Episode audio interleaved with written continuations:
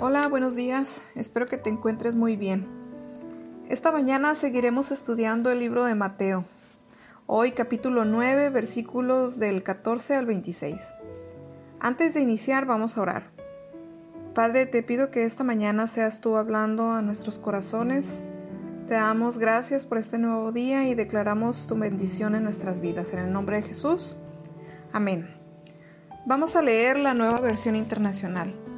Y dice así, un día se acercaron los discípulos de Juan y le preguntaron, ¿cómo es que nosotros y los fariseos ayunamos, pero no así tus discípulos? Jesús les contestó, ¿acaso pueden estar de luto los invitados del novio mientras él está con ellos? Llegará el día en que se les quitará el novio, entonces sí, ayunarán. Aquí quienes se acercan a Jesús son los discípulos de Juan el Bautista y hablan por ellos y por los fariseos, quienes entendían el ayuno como algo que les ayudaría a tener más favor con Dios, y lo hacían solo por iniciativa propia. Nosotros sabemos que el ayuno no es nada más y nada menos que el sujetar nuestros deseos carnales y limitarnos a no satisfacer nuestro cuerpo con cualquier actividad que nos cause placer. Muchas personas malinterpretan el ayuno y nuevamente el corazón va implícito. Las intenciones de nuestro corazón para hacer las cosas son algo sumamente importante. Por ejemplo, a Dios no le agrada un ayuno con el cual tú sientes que es bueno porque estás bajando de peso. Eso ya pasó de ser agradable, para Dios a ser agradable para ti. Con el ayuno logramos que Dios muestre su favor a nuestras vidas y nos hace más sensibles a nuestra parte espiritual. Así es como muchos de nosotros somos ayudados por Dios con sabiduría, dirección, paciencia y afina nuestros oídos espirituales que nos hace más audible la voz de Dios. Yo te recomiendo que antes de ayunar ofrezcas tu ayuno. Esto es dedicar tu sacrificio a Dios y al terminarlo le des gloria a Él, porque créeme que sin Él no podríamos aguantar ni medio día sin comer. En el transcurso de tu ayuno es importante tener tiempo a solas con Dios y meditar en la palabra. Tomar tiempo para orar y alabarle. Es un tiempo especial entre tú y Dios. El ayuno debe ser un acto de humildad y sacrificio ante Dios, un gesto que expresa lo mucho que le necesitamos a Él en nuestras vidas. Es muy importante que durante el ayuno mantengamos una actitud de humildad y apacible. En esta porción de la Biblia, junto con el ayuno, Jesús habla de invitados y de un novio, por lo que entendemos que se trata de invitados a una boda. Dicha boda la interpretamos que es el momento cuando Jesús está con sus discípulos. Suena un poco ilógico que si estás en el día en el cual fuiste invitado a una boda, pues no te debes limitar a no tener el placer al menos de comer. Solo hasta que el día, mm, eh, hasta el día que el novio se vaya, pues ese día será cuando ya puedas dejar de hacerlo. Dice Jesús, es entonces cuando ayunarán. La alegría es el elemento que caracteriza a los discípulos de Jesús, quienes no debemos de vivir una vida de luto, tristeza o desaliento, pues Cristo llama a cimentar la vida en el gozo. La alegría está fundada en tener una relación sana y amigable con Jesús, todo el tiempo que Jesús esté con el discípulo. Entonces, si el discípulo se une verdaderamente a Jesús, es feliz y la tristeza en su vida solo se presentará cuando abandone a su Maestro y Señor. Si el discípulo comprende esto, orienta su vida conforme a la voluntad de Dios, que es el amor y la misericordia. Continuamos en el 16 dice, Nadie remienda un vestido viejo con un retazo de tela nueva, porque el remiendo fruncirá el vestido y la rotura se hará peor. Ahora agrega Jesús que nadie remienda un vestido viejo con un pedazo de tela nuevo, ni vino nuevo en un odre viejo, dando a entender que tanto los discípulos de Juan como los fariseos trataban de renovar la religión, pero en realidad lo que hacía era poner remiendos, corriendo el peligro de comprometer y echar a perder tanto la novedad de la buena nueva del Evangelio con las antiguas costumbres. Es por eso que se debe saber separar las cosas, Entender que Jesús no está en contra de lo viejo, pero tampoco quiere que lo viejo se imponga a lo nuevo. Por eso invita a ser una nueva persona por encima de las viejas reacciones, nuestras actitudes carnales, pensamientos erróneos, comportamientos que no agradan a Dios y palabras sin sentido, para lo cual es necesario que dejemos que sea Jesús quien actúe en nuestras vidas y tome el control, porque Él es el único que transforma con una nueva actitud, conducta y mentalidad. Él es el único que nos da un nuevo corazón que ama y anhela estar siempre con Dios. En pocas palabras, esto es aceptar plenamente la voluntad de Dios en la vida, pero ello solo se logra con una actitud de plena confianza. Quien cree en Jesús ya ha vencido el poder del mal y no tiene tristeza sino total alegría, pues Jesús venció el poder del del mal con su entrega en la cruz, donde redimió el pecado de toda la humanidad, y esa es la razón para que siempre esté invitado a que seamos una nueva persona, digno de ser imitado, negándose a sí mismo, siendo feliz y luchando contra el pecado para no caer en tentación. Pero esto se alcanza si somos capaces de reconocer que solo no podemos. Reconocer que para todo necesitamos de Jesús y teniendo una relación sana con Él. Se necesita valor y sabiduría para decirle a Dios tal y como dijo Jesús. Hágase tu voluntad y no la mía. Número, el número 17 dice, ni tampoco se echa vino nuevo en odres viejos de hacerlo así, se reventarán los odres, se derramará el vino y los odres se arruinarán. Más bien, el vino nuevo se echa en odres viejos y así ambos se conservan. Aquí Dios nos quiere dar eh, de su vino nuevo, pero debemos ser nosotros ese odre digno y capacitado para soportar la fermentación. Dios en su corazón desea darnos de su vino nuevo. Esto no es cosa difícil para Él. Su voluntad es derramarlo en nosotros. No lo ha hecho porque nuestros odres están viejos, resecos, rajados. Si lo echa en nuestros odres viejos se van a reventar y se va a perder el vino nuevo, se va a derramar. Dios ha estado esperando que le presentemos odres nuevos.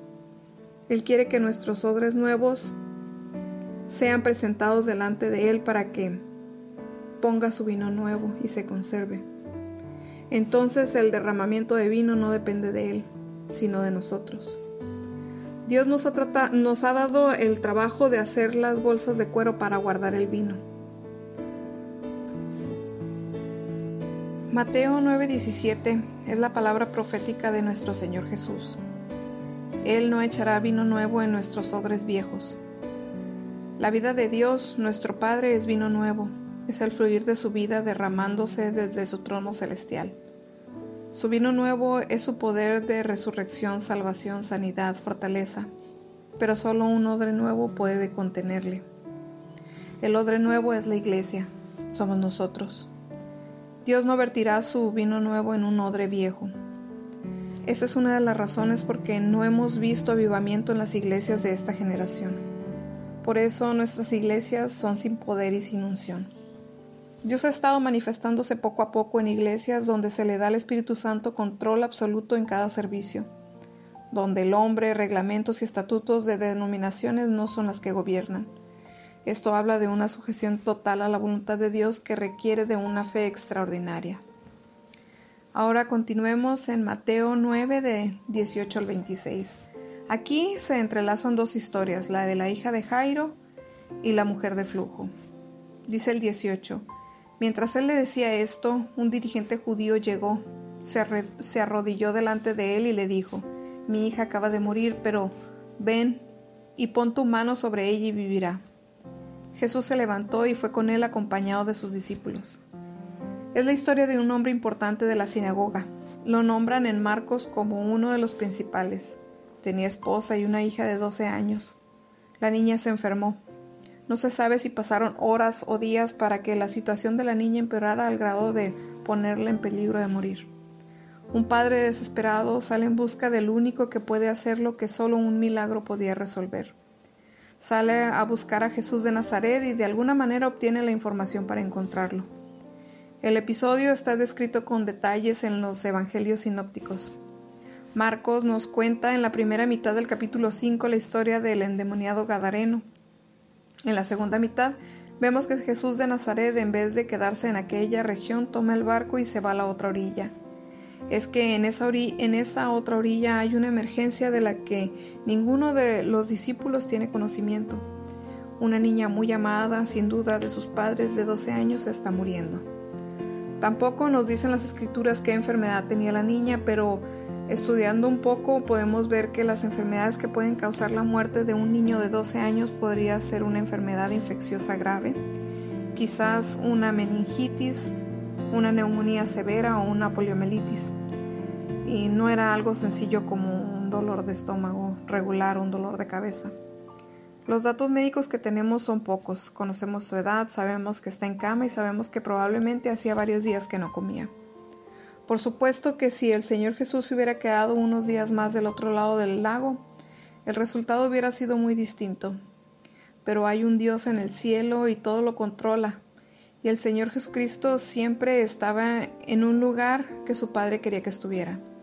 No estaba ni 100 metros ni un kilómetro más cerca o más lejos del lugar exacto que su Padre tenía para él. Jairo, seguramente aliviado de encontrarlo, le expone la situación al Maestro y con gran alivio en su corazón encuentra que Jesús de Nazaret está dispuesto a ir con él. Un dato muy curioso para resaltar es que Jesús no hace una curación a distancia como en el caso del siervo del centurión. En Marcos vemos que Jairo se postra a sus pies y le implora que vaya y ponga las manos sobre ella para que sea salva y viva. Este hombre es un hombre de persistencia. Las escrituras nos dice que le imploró mucho. No fue una petición de cinco segundos y nada más. El hombre sabía que la situación de su hija era desesperante. Qué bueno es cuando nosotros hacemos lo mismo con nuestro Padre Celestial. Jairo conocía el poder limitado de los humanos para tener el control y solucionar problemas de este tipo, pero también sabía de alguien que sí podría hacerlo. Él sabe que su hija está agonizando Muchos de nosotros hemos estado cerca de un ser querido cuando esto ha sucedido y no se necesita ser un profesional médico para darse cuenta cuando esto pasa. La piel muchas veces se pone fría y sudorosa, la voz se torna cada vez más débil y entrecortada, las fuerzas casi desaparecen, la respiración se hace cada vez más leve, al principio muy rápida y luego siguen periodos de falta de respiración, hasta que al final el enfermo da su último suspiro. De todo esto eran testigos los que se habían quedado en la casa con la niña. En Mateo vemos que el desenlace final acaba de ocurrir. Mi hija acaba de morir, pero ven y pon tu mano sobre ella y vivirá. No creo que esto sea una contradicción, pero es muy probable que cuando el padre salió de la casa ella todavía estuviera viva y en el camino es alcanzado por alguien que corre de la casa con noticias de que acaba de morir. Es interesante que no escuchamos ninguna palabras del Señor Jesús, pero Mateo nos da un detalle interesante. Jesús se levantó y le siguió con sus discípulos. Haciendo una comparativa de esto con lo que sucede cuando en Juan 11 le avisan al Señor que Lázaro está muy enfermo y él se quedó dos días más en el lugar donde estaba. Pero aquí no. En este caso el Señor acompaña a Jairo de inmediato. Yo me imagino la prisa de Jairo, me lo imagino casi corriendo y esperando que el Señor Jesús acelerara el paso también. Pero qué difícil lograrlo con una multitud que lo apretuja. Es que Jairo sabe que cada minuto cuenta y que no tiene tiempo que perder. Vamos a resaltar la fe de Jairo que nos habla en Marcos 5:23. Dice, mi hijita está agonizando, ven, pon las manos sobre ella para que sea salva y viva. De alguna manera este hombre tiene la certeza, la seguridad, la confianza de que todo lo que tiene que hacer Jesucristo es poner sus manos sobre la niña y todo va a estar bien. Y este hombre tenía razón. Cuando Jesucristo pone las manos sobre nosotros, todo está bien. No hay ninguna situación en el Nuevo Testamento en que Jesucristo haya tratado de hacer un milagro y hubiera fracasado. Pero nos preguntamos, ¿de dónde sacó este hombre tal fe? Las escrituras nos dicen en Romanos 10:17 que la fe viene por el oír y el oír la palabra de Dios. Seguramente Jairo escuchó la palabra de Dios y adquirió esa fe. Comienza la marcha y sucede lo que parecía que siempre pasa cuando estamos muy apurados. Una interrupción. Dice el 20, y he aquí una mujer enferma de flujo de sangre. Desde hacía 12 años se le acercó por detrás y tocó el borde de su manto porque decía dentro de sí, si tocare solamente su manto seré salva. Pero Jesús volviéndose y mirándola dijo, Ten ánimo hija, tu fe te ha salvado, y la mujer fue salva desde aquella hora. El Señor Jesús se para y pregunta quién me ha tocado. Yo me pongo en el lugar de Jairo y hubiera dicho, pero Señor, apúrate, no te detengas. Ya podrás averiguar después quién te ha tocado. Vamos pronto antes de que sea demasiado tarde. ¿Cuántas veces en nuestra vida el Señor permite que sucedan cosas que, como en este caso, pareciera que debido a la demora que provocan van a causar un daño irreparable? Y ahí está Jairo, impaciente, quizás golpeando el suelo con su pie para tratar de apurar la situación, pero el Señor Jesucristo no tiene prisa. Él ha preguntado quién me ha tocado y está esperando pacientemente la respuesta. Una mujer emerge, emerge de la multitud y cuenta delante de todos lo que ella ha hecho y lo que le ha sucedido. Para mí son muy interesantes el versículo 22, pues después de que el Señor Jesucristo dijo a la mujer, hija, tu fe te ha salvado, vete en paz y queda sanada de tu azote. Mientras él todavía estaba hablando, llegan con las malas noticias de la casa de Jairo, es decir, el grupo no se había puesto en movimiento todavía cuando llega la noticia, y justo cuando ya están más cerca de la casa. Tu hija ha muerto. ¿Para qué molestas más al maestro? Yo imagino la escena. Oh, no, no puede ser, grita uno de los discípulos. El nombre empalidece y una mueca de dolor se ve en su cara. Es que todos sabemos que no hay médico que pueda hacer una curación después de que el paciente haya muerto. Tu hija ha muerto. Cuatro palabras que traspasan el corazón de un padre, hoy día, de la misma manera que hace dos mil años. Es interesante notar cuál cruel puede ser el, ser humano aún en situaciones de gran dolor. Si es verdad que la hija está muerta y que todo se acabó, la familia ahora necesita consuelo, y quién mejor que el Señor Jesucristo. Los que trajeron la mala noticia le habrán dicho al padre algo como no molestes más al maestro, no seas inoportuno, no lo canses inútilmente. Y lo interesante es que lo que estas personas sugieren de no molestar al maestro se sigue haciendo en el día de hoy. Se hacen circunstancias cuando no hay nada mejor que se pueda hacer que pedir la ayuda de aquel que nunca rechazó a un necesitado. Él mismo dice en Mateo 11, 28, Venid a mí, todos los que están fatigados y cargados, y yo os haré descansar. En el versículo 36 de Marcos 5 leemos, Pero Jesús, sin hacer caso a esta palabra que se decía, dijo al principal de la sinagoga, No temas, solo cree. En primer lugar se le dice no temas, porque Él sabe muy bien lo propensos que somos al tener miedo. Le tenemos miedo al dolor, le tenemos pavor a la enfermedad, le tenemos terror a la muerte, le tenemos miedo a quedarnos solos cuando seamos viejos y así podemos seguir la lista. Pero Jesucristo le dice no temas y agrega, solo cree. Solo creer parecen tan fácil pero al mismo tiempo es tan difícil. La realidad en la vida de este hombre es la pérdida de su única hija y ahora Jesús de Nazaret le está diciendo no temas. Marcos 5:37 nos dice, y no permitió que nadie lo acompañara sino Pedro, Jacob y Juan, el hermano de Jacobo. Cualquiera de nosotros en una situación similar hubiéramos tratado de tener el mayor número posible de personas en el lugar para poder vanagloriarnos de lo que vamos a hacer. No es así con el Señor Jesús. Él no está interesado para nada en montar una representación teatral. Pero nos volvemos a preguntar por qué causa elige a estos tres discípulos y no a todos. Son los mismos tres discípulos que van a estar en el monte de la transfiguración y van a ver al Señor Jesús en su gloria. Es el mismo trío que va a estar en el jardín de Getsemaní y va a ver a su maestro agonizar en oración. Son estos tres discípulos los que van a presenciar aquí un milagro de resurrección. ¿Será posible que de alguna manera los otros ocho discípulos no estuvieran espiritualmente capacitados para presenciar este milagro? Por supuesto que de Judas, Iscariote ni lo contamos. ¿Sería posible que hubiera algo en la vida espiritual de estos ocho que no les permitiera presenciar lo que otros tres podían ver? Por supuesto que estos tres no eran personas perfectas. De Pedro no tenemos necesidad de decir nada porque todos lo conocemos muy bien. Su tendencia a apresurarse, su negación, que, la negación del Señor, y sabemos que Juan y Jacobo se le acercaron al Señor y le dijeron, concédenos que en tu gloria nos sentemos el uno a tu derecha y el otro a tu izquierda, con lo que provocaron el enojo de los demás discípulos.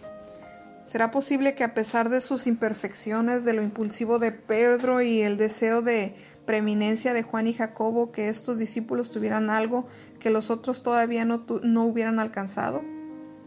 Quizás ellos tenían la confianza y la fe de que Jesucristo podía hacer el milagro. Al llegar a la casa hay un gran alboroto por los que lloraban y lamentaban mucho. Con dificultad no, nos podemos imaginar la escena, dado que en el Medio Oriente en estos casos se expresa el dolor en forma espontánea, demostrándolo con tremendos gritos de dolor intenso.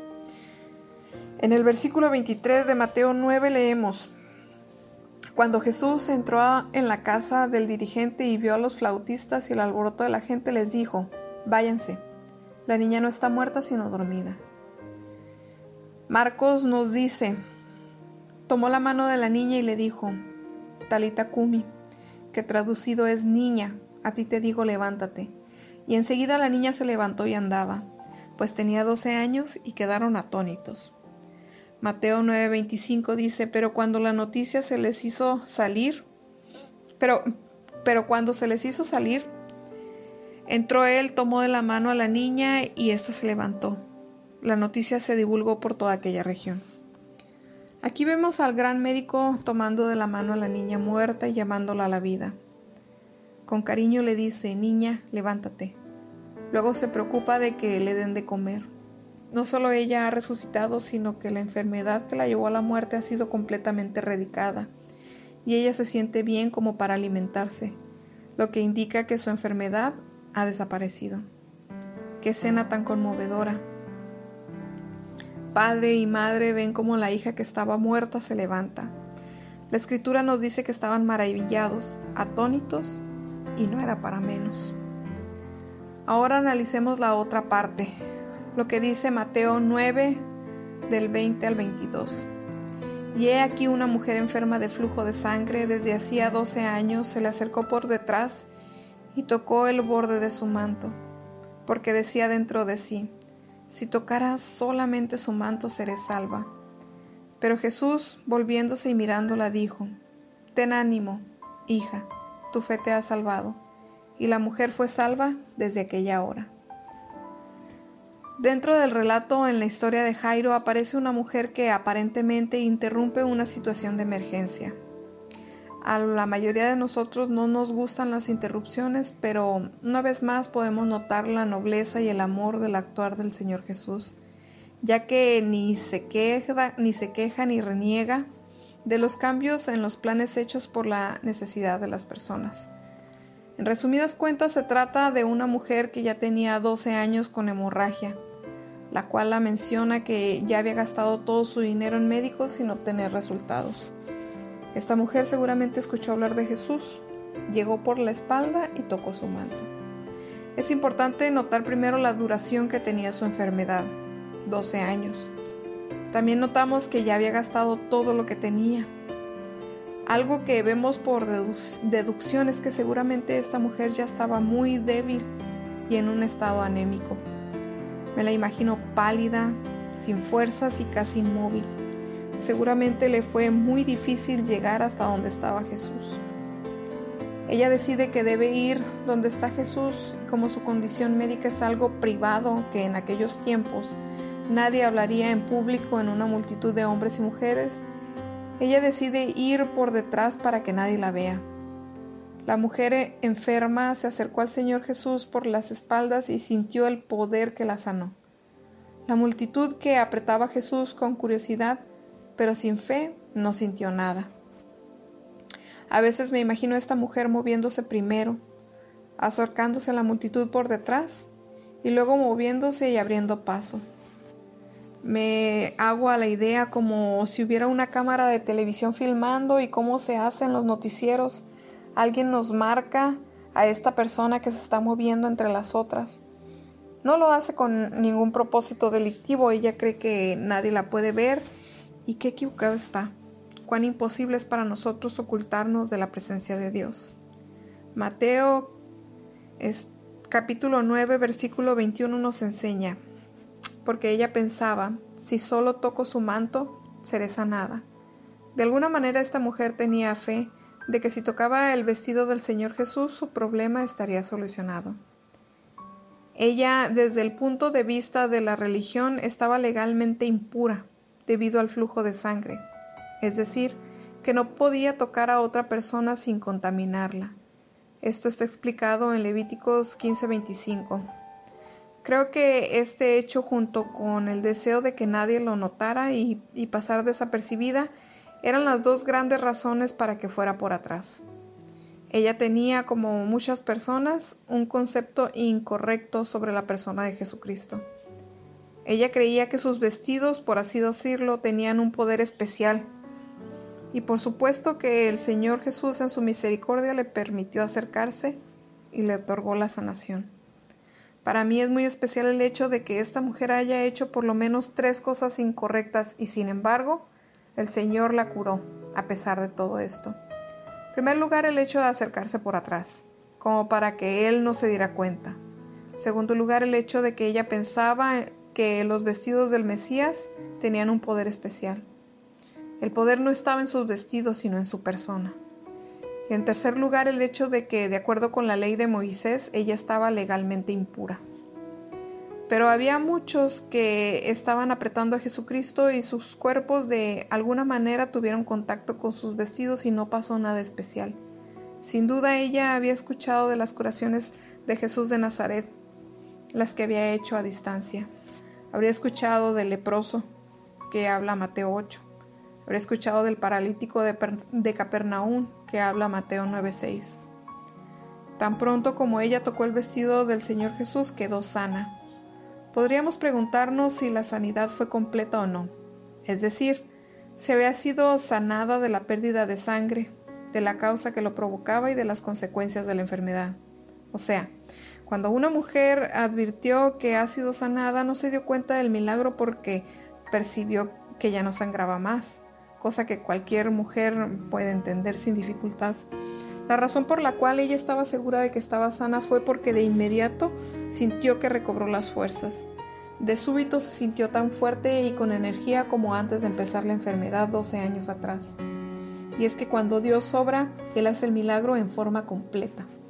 Esta mujer no había sido curada del sangrado crónico y nada más, sino que sin duda su cuerpo por la gracia de Dios había recuperado el número de, de glóbulos rojos que debía tener es como si hubiera recibido de urgencia no una, sino varias transfusiones de sangre. Me imagino lo contenta que esta mujer debió de haber estado. Había sido curada y ella creía que nadie se había dado cuenta. Pero en Marcos 5, el versículo 30 nos dice, y Jesús, reconociendo dentro de sí que había salido poder de él, volviéndose a la multitud, dijo, ¿quién me ha tocado?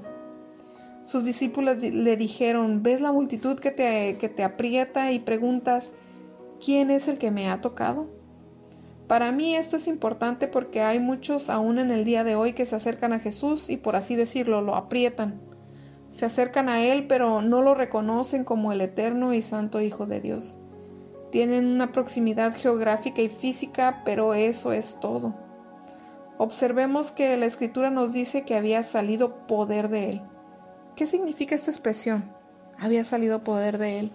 Poder traduce la palabra griega dunamis, de donde sacamos el usual término dinámico.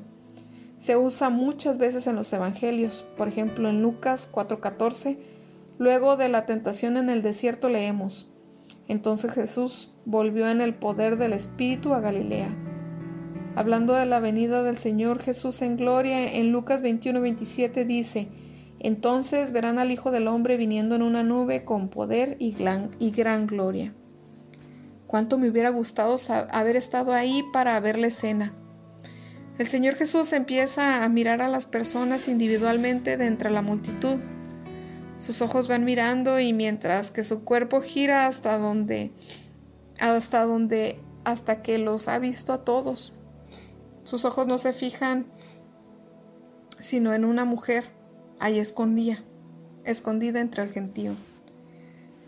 Recién se da cuenta que no podía pasar desapercibida, ella ve que Jesús de Nazaret empieza a mirar a la multitud y cuando los hijos de Dios se posan en ella, advierte que ella no puede quedar oculta. Observen cómo se acerca esta mujer. La escritura nos dice que lo hace temiendo y temblando, como alguien a quien ha descubierto haciendo algo que se suponía que no debía hacer. Nos podríamos preguntar, ¿En cuál promesa de las escrituras del Antiguo Testamento se basó esta mujer para haber venido a la presencia del Mesías?